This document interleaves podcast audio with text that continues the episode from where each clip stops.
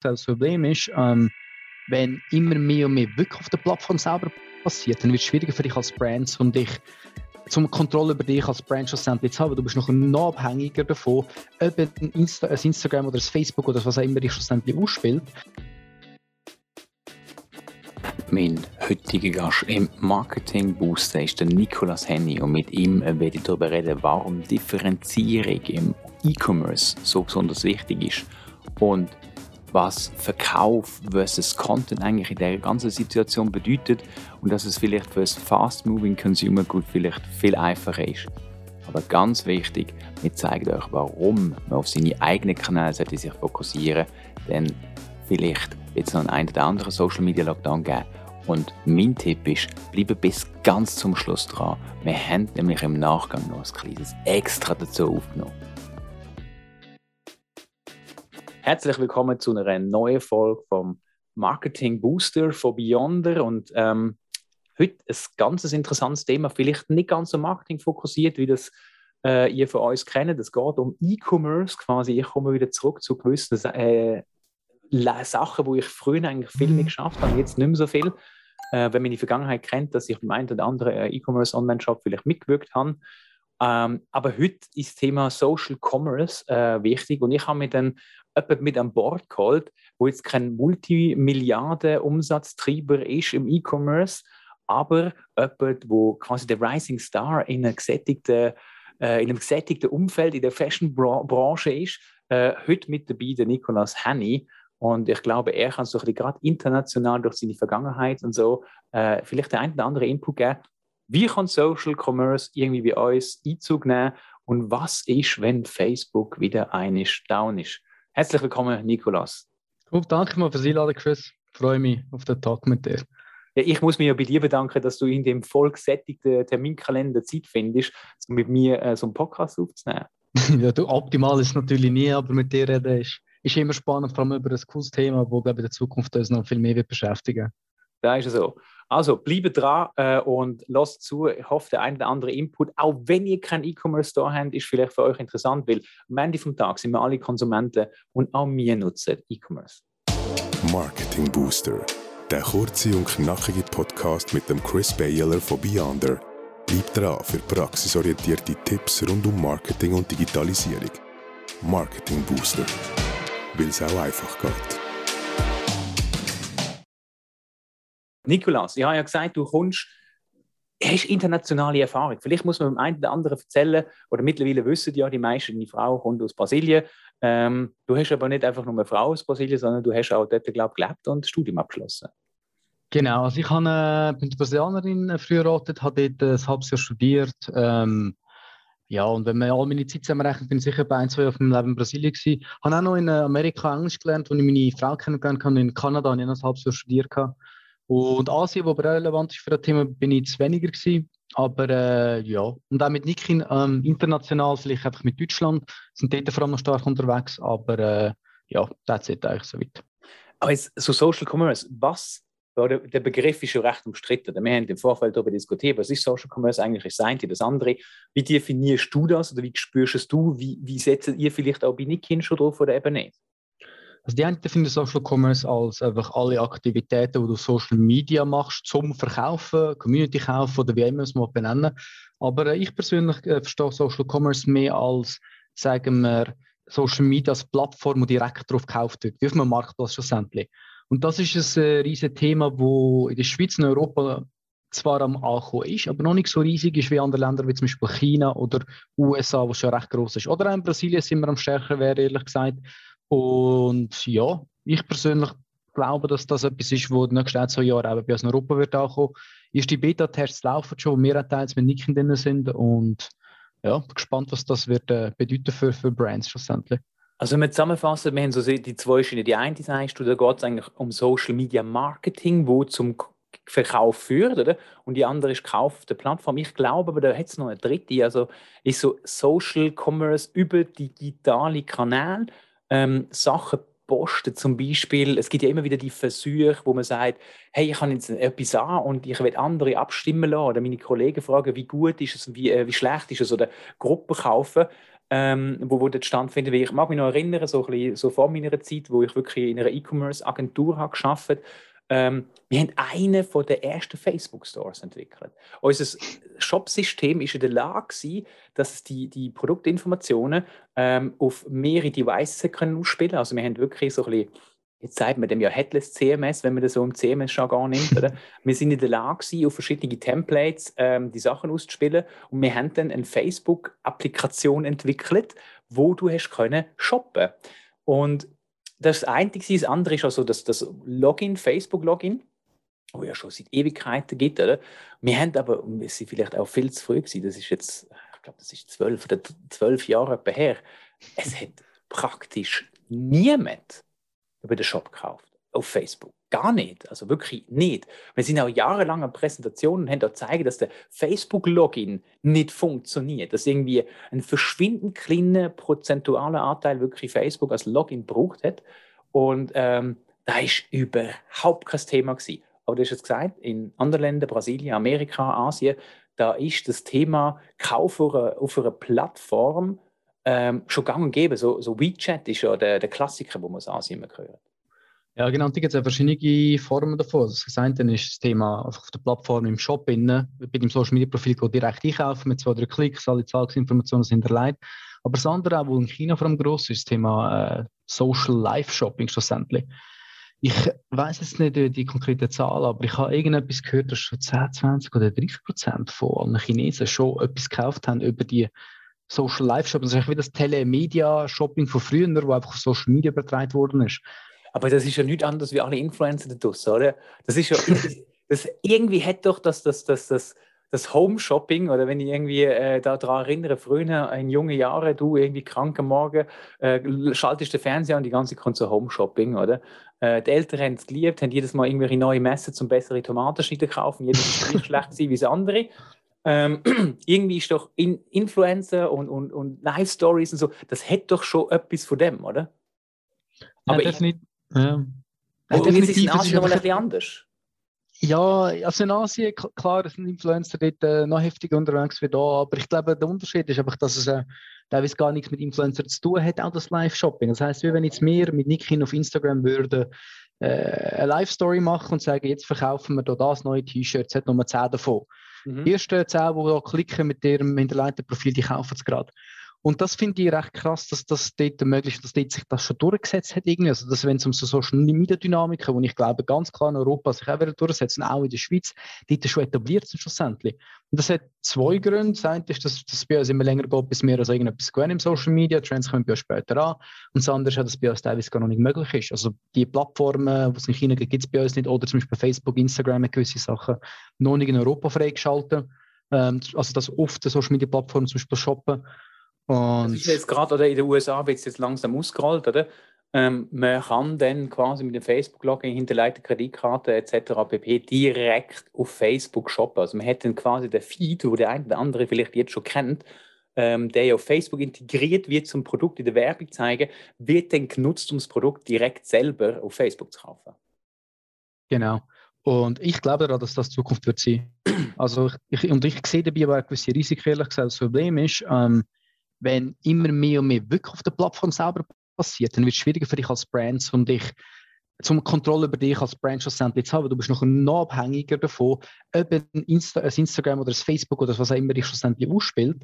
Und du kannst noch dann deinem Brand nicht gleich gut präsentieren auf deiner eigenen Website, dass es weniger Besucher gibt auf deiner Website etc. Aber zur gleichen Zeit lohnt es sich auch nicht, irgendetwas dagegen zu machen und sich zu wehren, weil ich glaube, es geht eh in die Richtung und entweder gehst du mit oder nicht und dann verlierst. Das ist so ein bisschen meine Einstellung, ehrlich gesagt.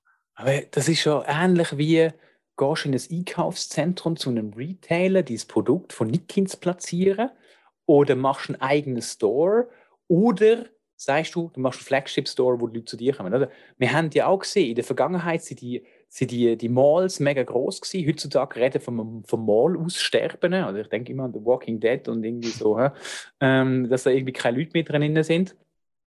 Und auf der anderen Seite kommen immer mehr Leute in so Flagship-Stores, um das Custom Experience-Erlebnis ja möglichst gut zu gestalten.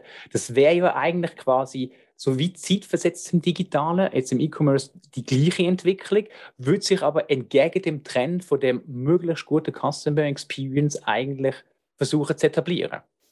Und von der DSGVO haben wir noch gar nicht gesprochen. Ja, das stimmt. Also ich sage nicht, dass Brands das cool finden, wenn noch, noch viel, viel mehr nur über das ganz verständlich geht. Aber ich glaube einfach, äh, es lohnt sich nicht irgendwie, sich dagegen zu wehren. Weil ich, ich persönlich finde, dass die Plattformen zu mächtig sind und zu viele Leute drauf unterwegs sind, um das Ganze zu ignorieren und zu sagen, nein, ich gehe einen anderen Weg. Und zur gleichen Zeit glaube ich wiederum, dass Corona dazu geführt hat, dass äh, Online-Brands wie mir nicht noch mehr online müssen sein, sondern ich glaube, es hat eher dazu geführt, dass wir möglichst breit müssen sein, also Omnichannel, dass wir auch physisch mehr abdecken. Ich glaube, das ist dann wiederum der andere Trend, um äh, zum ehrlich zu sein. Aber ähm, du, die Probleme, die du angesprochen hast mit Retail, die haben wir ja auch. Ich meine, wir haben jetzt wenig Kontrolle darüber, wie es ist, wenn wir in einem Shoppartner, also im Retail, ein Produkt verkauft. Auch dort hat es schon Fälle gegeben, was nicht optimal war. Hingegen glaube ich, dass dann auf Social Media selber, also bei Social Commerce, du genug Möglichkeiten hast, um zumindest in limitierten Möglichkeiten so zu machen, wie du willst. Und so nicht das Risiko gibt, dass falsch verkauft wird.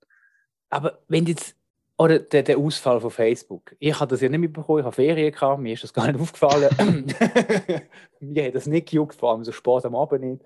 Ähm, das, ist ja, da, da sind ja Umsatzflöte gegangen, wie blöd. Du bist, glaube ich, auch in der Zeitung genannt worden. Äh, euch ist relativ viel, viel äh, Umsatzflöte gegangen. Dann hat äh, dich noch die eine oder andere Agentur, also Hutter Consult, um da ein bisschen Schleichwerbung zu machen, noch, noch schnell, äh, wie soll ich sagen, geschwind nicht porträtiert, aber kurz das Thema auseinandergenommen, was es denn braucht und was es eben nicht braucht. Wenn du jetzt aber die ganze Sache eben auf so Plattformen verlagerst, und angenommen, wir machen jetzt mal das Ganze so ein bisschen cross auf verschiedene Kanäle. De facto sind drei von, sagen wir, sind, sind drei von zehn gehören einer Plattform, die anderen drei gehören der andere und dann sind sie ein bisschen verteilt. Aber die, die sechs Stück machen den großen Kuchen aus.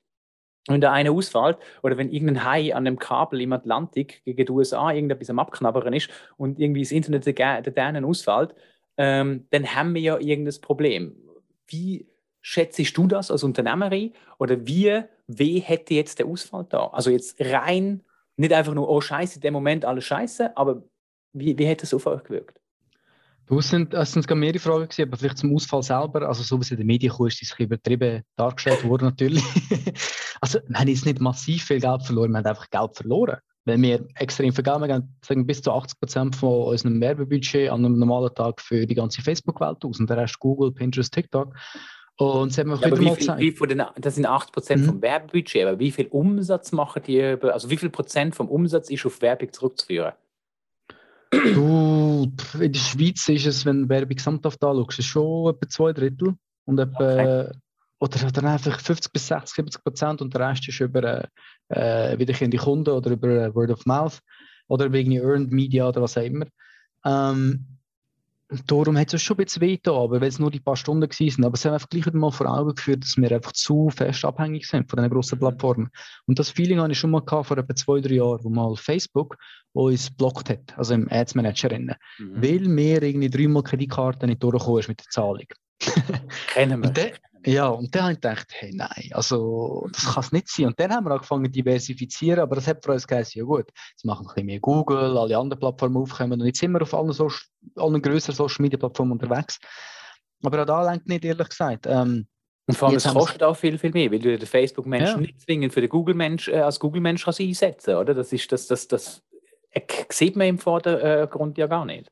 Ja, das ist das Problem und eben, dass die Kosten allgemein aufgehen und darum auch mehr sind es eine gewisse Größe, wo wir auf andere Kanäle gehen wollen. Also mehr physisch, äh, mehr auch Channels wie TV oder gut Radio werden wir testen oder Tabula oder was immer noch für Möglichkeiten gibt, ähm, sind wir gerade als austesten. Aber ähm, über Tabula machen wir dann einen anderen Podcast. Würde mich wundern, was das effektiv bringt. Ich sehe die Werbung überall. Das sind so, by the way, ich schon für die, die es jetzt gerade nicht äh, präsent sind, das ist so die Werbung, wo am Ende von irgendwelchen Artikeln kommt, wo, wo so sagt, hey, die schönsten, größten äh, Frauen, die tollsten Männer, die super tollsten Autos, so ein bisschen in dem Bereich, so das Content Native Advertising in Anführungs- und Schlusszeichen, wo ja auf tiefste Klickpreise aus ist und mega gut soll performen. Ähm, E-Commerce, also mutig, dass es es ausprobieren aber es würde mich dann schon wundern, was es bringt. Also auch Spotify-Ads würden wir gerne ausprobieren, ehrlich gesagt. Aber im Moment noch Goldbach, so ein Monopol sind die einzigen, die es glaube anbieten in der Schweiz. Und auch dort äh, ist die Frage, ob wir die Leute wirklich zu überspielen damit und, und, und, das negativ dann wäre. Aber ja, aber das ist eigentlich ein anderes Thema und ähm, du schlussendlich, wir, auf, auf der einen Seite müssen wir diversifizieren, das machen wir auch, mhm. aber mhm. gleich bei diesen grossen Playern, wo wir voll drauf setzen, überall, wo es möglich ist, all in gehen. Das heißt, sobald äh, es der weitergeht im Thema Social Commerce in Europa mit, mit Facebook, Insta, TikTok, whatever, dann werden wir die Ersten sein, die dort reingehen. Und ich glaube, das ist vor allem wichtig, ehrlich gesagt. Und auch da, man kann sich dagegen wehren, wie zum Beispiel, ich habe mal bei der Swiss geschafft und dort ist es darum gegangen, Google Flights. Google mhm. Flights hat am Anfang die, die ganze Anbindung gratis gegeben Airlines und dann das cool gefunden und toll gefunden, aber es ist ganz klar, dass irgendwann das wird kosten. Und das Ziel von Google war, dass alle davon abhängig sind und irgendwann die Leute nur noch ihre Flüge buchen auf Google Flights. Das ist genau nachher das Thema von Abhängigkeit von Google versus können sich selber branden. Weil wenn die nur noch dort drüber verkaufen, dann ist dann sind im Preiskampf zu einem grossen Teil und das ist auch nicht so immer zielführend. Das sind solche Risiken von dem ganzen Thema schlussendlich. Also am Ende geht bist du bei der Plattform, wo deine Konsumenten sind, also gehst du zu ihnen her, wo sie sich eh bewegen. Du nimmst aber dann in Kauf, dass du branding-technisch eingeschränkt bist und einfach in einem viel umkämpfteren Haifischbecken bist, als das auf deinen eigenen Gefilde ist. Auf der anderen Seite musst du aber dorthin, um die Leute zu dir zu bekommen. Das bedeutet aber für mich, also wenn ich das jetzt so ein bisschen umbreche in Marketing-Themen, dass ich wie die Einstiegshürde massiv muss verringern, dass die Leute zu mir kommen auf meine Seite. Also, weißt, es, es, ein Klick ist zwar einfach, aber es muss rein kommunikativ, muss es ja so sofort klar sein, was ich davon habe und was ich davon bekomme. Und jetzt musst du als E-Commerce-Shop ein bisschen entscheiden, mit was holst du ab, oder holst du mit dem günstigsten Produkt mit den Socken ab, oder? Äh, ja. Sagst, hey, Socken 99 und dann holst du sie auf die Seite, hast du sie im Kundenstamm, oder musst du sogar jetzt neu anfangen, nur irgendetwas dazwischen einbauen? Weißt nicht gerade Verkauf, sondern irgendwie zwischen der, der, der, davor, wo es aber der Verkauf wie so ja, in den Hintergrund rückt. Ja, definitiv. Das ist noch eine Frage, die man sich stellen wenn man weiß, wie es genau umgesetzt wird. Äh, wir tun ja auch auf Facebook und Google und überall verschiedene Alterszielgruppen ansprechen. Bei TikTok zum Beispiel zeigen wir günstige Produkte und so weiter. Und ob das noch möglich ist, ist, ist eine Frage. Und auch das Thema von ähm, E-Mail-Adressen sammeln, das ist schon für uns extrem wichtig, weil jetzt in Zukunft wird das Thema einige Daten haben noch viel wichtiger. Und wenn das Ganze noch dann alles auf der Social Media Plattform sich abspielt, ist ja die Frage, dürfen wir die Daten dann nehmen und wiederverwenden, um die selber noch abholen und auf die Seite bringen oder nicht? Also ich habe schon meine Sorgen bei dem Ganzen drin, aber ähm, ich fühle mich teils ein bisschen ausgeliefert und bin auch gewollt ausgeliefert an die, an die Plattform. Es ist beides, ehrlich gesagt. Ja, wenn das mal, ich sage, oder ich komme immer, wenn ich, wenn ich, wenn ich mit Studenten das irgendwie beibringe, ich komme immer mit dem PESO, Pose-Modell, ESOP-Modell, wie auch immer du es nennen mit Paid, uh, Owned, Shared, uh, Earned Media. Und ich sage einfach, hey, wir sind ja gemietet auf dieser Plattform, oder? Wenn jetzt unsere Vermieter in Form von Facebook oder von TikTok oder LinkedIn, Microsoft und irgendeiner sagt, hm, wir haben keine Lust mehr, äh, ist Ende Gelände. Oder wenn irgendein mal der Alain Berse sagt, okay, wir machen keinen Lockdown äh, äh für die Heimbleiben, sondern Lockdown vom Internet, so wie das äh, irgendwie der Erdogan in der Türkei gemacht hat mit Twitter, dann ist einfach mal fertig, Ende Gelände, oder? Ähm, aber, und das, ich weiß es nicht genau, aber ich glaube, ähm, dass das dann natürlich andere Sachen wieder extrem beflügelt, weil bei uns fehlt ja der technologische Teil dort, oder?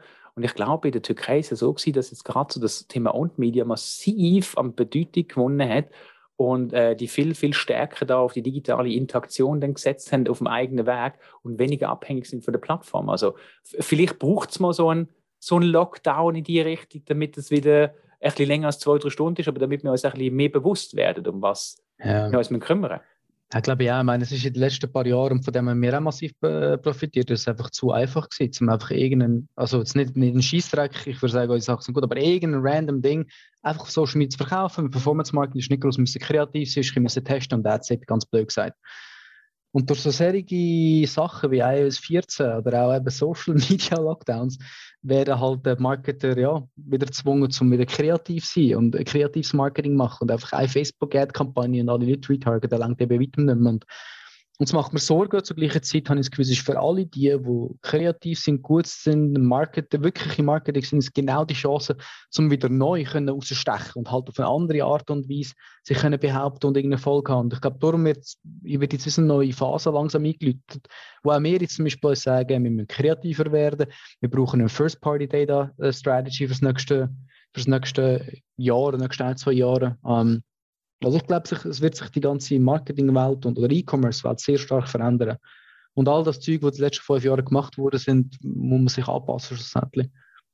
Ja, ich glaube, das wird, wird jetzt nicht einfach, was in Zukunft auf uns zukommt. Gerade eben jetzt so, du sprichst First-Party-Data, wo jetzt natürlich immer wie wichtiger wird. Also geschwind wie aus dem Nähkästchen plaudern bei unseren Kunden, wo wir sehr rigoros DSGVO umsetzen und jetzt zum Beispiel den Traffic in Deutschland ganz ausschließen und gar nicht messen oder halt eine harte Opt-in haben, äh, da haben wir bis zu 70 Prozent der Daten verloren.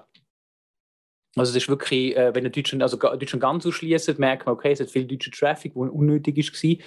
Aber jetzt der Opt-in in Deutschland oder halt ein härter Opt-in auch in der Schweiz, wenn man natürlich eh, äh, EU-Bürger anspricht, da verliert man 70 Prozent vom Ganzen und das ist schon sehr deftig. Ähm, auf der anderen Seite ist es natürlich so, dass viel zu wenig Leute halt mit den Daten arbeiten.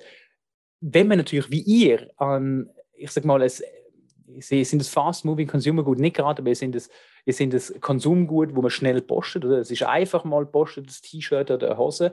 Ähm, aber ihr habt viel höher, also viel skalierbar, viel mehr Masse als jemand, der jetzt im B2B-Bereich vielleicht unterwegs ist.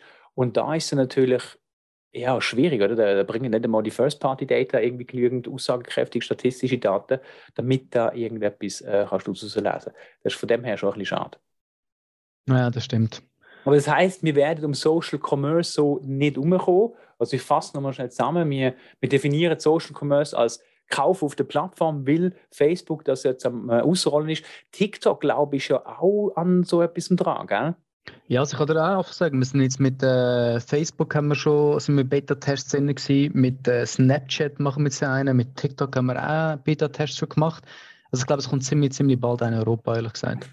Und, und Google ist ja eigentlich da schon, Google geht, YouTube sollte eigentlich auch gehen, oder?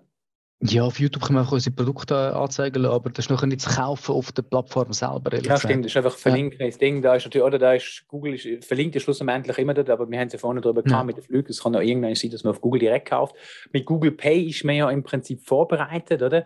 Ähm, eigentlich alle Plattformen stehen in den Startlöchern, beziehungsweise sind gerade dran, das alles aufzubereiten, sei das Snapchat, TikTok, ähm, Facebook oder Google.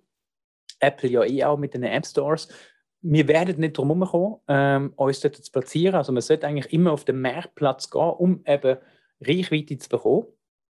Aber das Ziel am Ende des Tages soll sein, die Leute in seinen eigenen Store zu leiten, die eigene Experience haben, die eigenen Daten zu haben, also First-Party-Data, ähm, sprich, wir wissen, wer unser Kunde ist, wir haben unsere Daten. Es gibt noch viele Fragezeichen.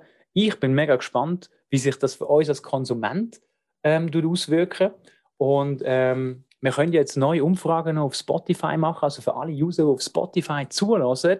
Ähm, wir werden eine Umfrage machen, ob du bereit wärst, eigentlich direkt auf Facebook zu kaufen. Also würdest du deine Kontakt- und Rechnungsdaten so wie du Facebook hinterlegen, ähm, damit du sagst, ja, mal, interessiert mich, ich kaufe und ich mache das alles über das.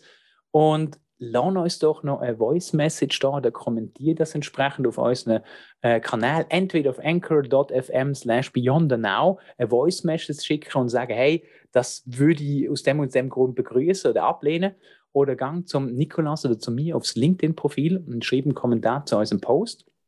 Uns würde es wundern, ähm, wie ihr das seht. Wenn ich jetzt nochmal zurückblicke zu dem Online-Store vor zwölf Jahren, wo wir irgendwie auf Facebook integriert haben, ich glaube, wir sind Stand jetzt wahrscheinlich noch viel zu früh. Ähm, Nikolas, wie siehst du das? Ja, jetzt immer noch, aber ich glaube, es geht jetzt schneller, als er, äh, wahrscheinlich vor zwölf Jahren gedacht haben. Also ich glaube, jetzt kommt es dann ziemlich bald und wird der Time sein für das. Ja, das hoffe ich auch. Übrigens, äh, für alle, die auf YouTube auch noch zuschauen, ihr wisst ja, bei uns kommt alles auf dem Blog, auf Podcast und YouTube. Ihr könnt also da, wo ihr das wettet, hören, sehen oder lesen, anschauen. Wenn sich der Nikolas am Shirt kratzt hat, ich habe ihn nicht gekauft, gell? auch wenn er das Beyond-Logo drauf hat, aber er hat ein schönes T-Shirt an, wo jetzt könnt ihr gut begutachten. Darf ich ja. leider da im Podcast nicht sagen, sonst werden wir auch gesperrt. wir wissen es vielleicht, von was das ich schnurre. Ähm, ich danke vielmals fürs Zuhören. Nikolas, danke dir für deine Zeit. Äh, wir haben einen kurzen, knackigen ähm, äh, Podcast wieder aufgenommen. Und ich freue mich, wenn ihr beim nächsten Mal wieder einschaltet und wenn auch der Nikolas irgendwann wieder kommt in zehn Jahren, um darüber zu diskutieren, was denn der nächste Trend im Thema E-Commerce sein. Cool, danke dir, Chris.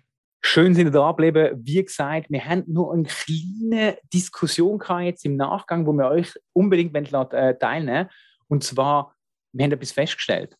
Der Social Commerce hat nebst allem DSGVO und Nachteil und Problem einen entscheidenden Vorteil, nämlich, dass die sogenannte Multichannel-Attribution Und da kann der Nikolaus jetzt gerade schnell selber sagen, was denn aktuell so schwierig ist, dass das einfacher wird. Weil, wenn man ja im Google Analytics schaut, woher kommen die Kunden und wenn man da mal versucht, den Return on Advertising Spend einem Kanal zuzuweisen äh, oder auch zu verteilen auf mehrere Kanäle, ist brutal schwierig, oder?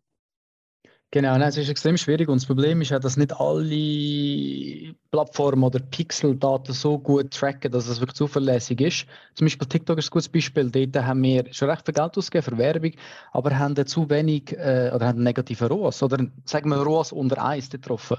Trotzdem aber glaube ich... Das heisst, Ausgaben ja? sind tiefer, äh, sie genau. sind höher als die Einnahmen, so rum. Für genau. alle, die ROAS nicht gerade wissen. Genau, und, ich, und äh, auch wenn wir schauen auf Google Analytics, wie viele Klicks oder Käufe kommen auf Basis vom letzten Klick von TikTok, ist auch nicht sehr viel. Aber ich glaube, dass TikTok doch einen großen Effekt. Und aus einem Grund haben wir jetzt damit angefangen, dass wir auf unserer Thank You Page, also wenn wir gekauft hätten, dann noch Bestätigungsseite gesehen, eine Umfrage drin und wir die Leute fragen, von wo das sie als primär kennen. Und dort äh, denke ich, dass es gut kann sein, dass es viele Leute gibt, die TikTok werden auswählen. Und ob TikTok das erste Mal war oder das letzte Mal, wo sie uns darauf gesehen ist eigentlich gar nicht so wichtig. Es geht ja nur darum, wo sie zumindest gemäß ihrer Wahrnehmung uns am meisten gesehen haben.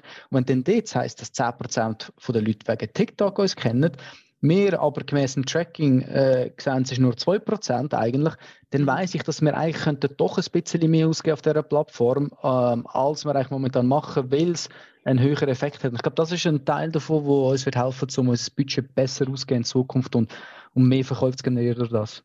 Darf ich eine Frage, haben die ein CDP, also Customer Data Plattform, wo ihr versucht, alle äh, Touchpoints zu aggregieren. Weil das ist ja im Moment die Schwierigkeit, dass wenn wir einen Kunden auf drei verschiedene Plattformen, die nicht miteinander vernetzt sind, also TikTok, LinkedIn und, und Instagram, ähm, dass wenn die da einen Touchpoint haben mit dem Marker, mit, dem, äh, mit der Werbung, dass das wie viel schwierig ist nachzuvollziehen, wo und ob äh, das in, dem, in der Attributierung, also wir versuchen in der Attributierung festzulegen, was wie viel Gewicht hat und eigentlich wäre die errechnet die Attributierung eigentlich die beste. Also man sagt, okay, der hat irgendwie auf Instagram etwas gesehen, auf LinkedIn, auf YouTube.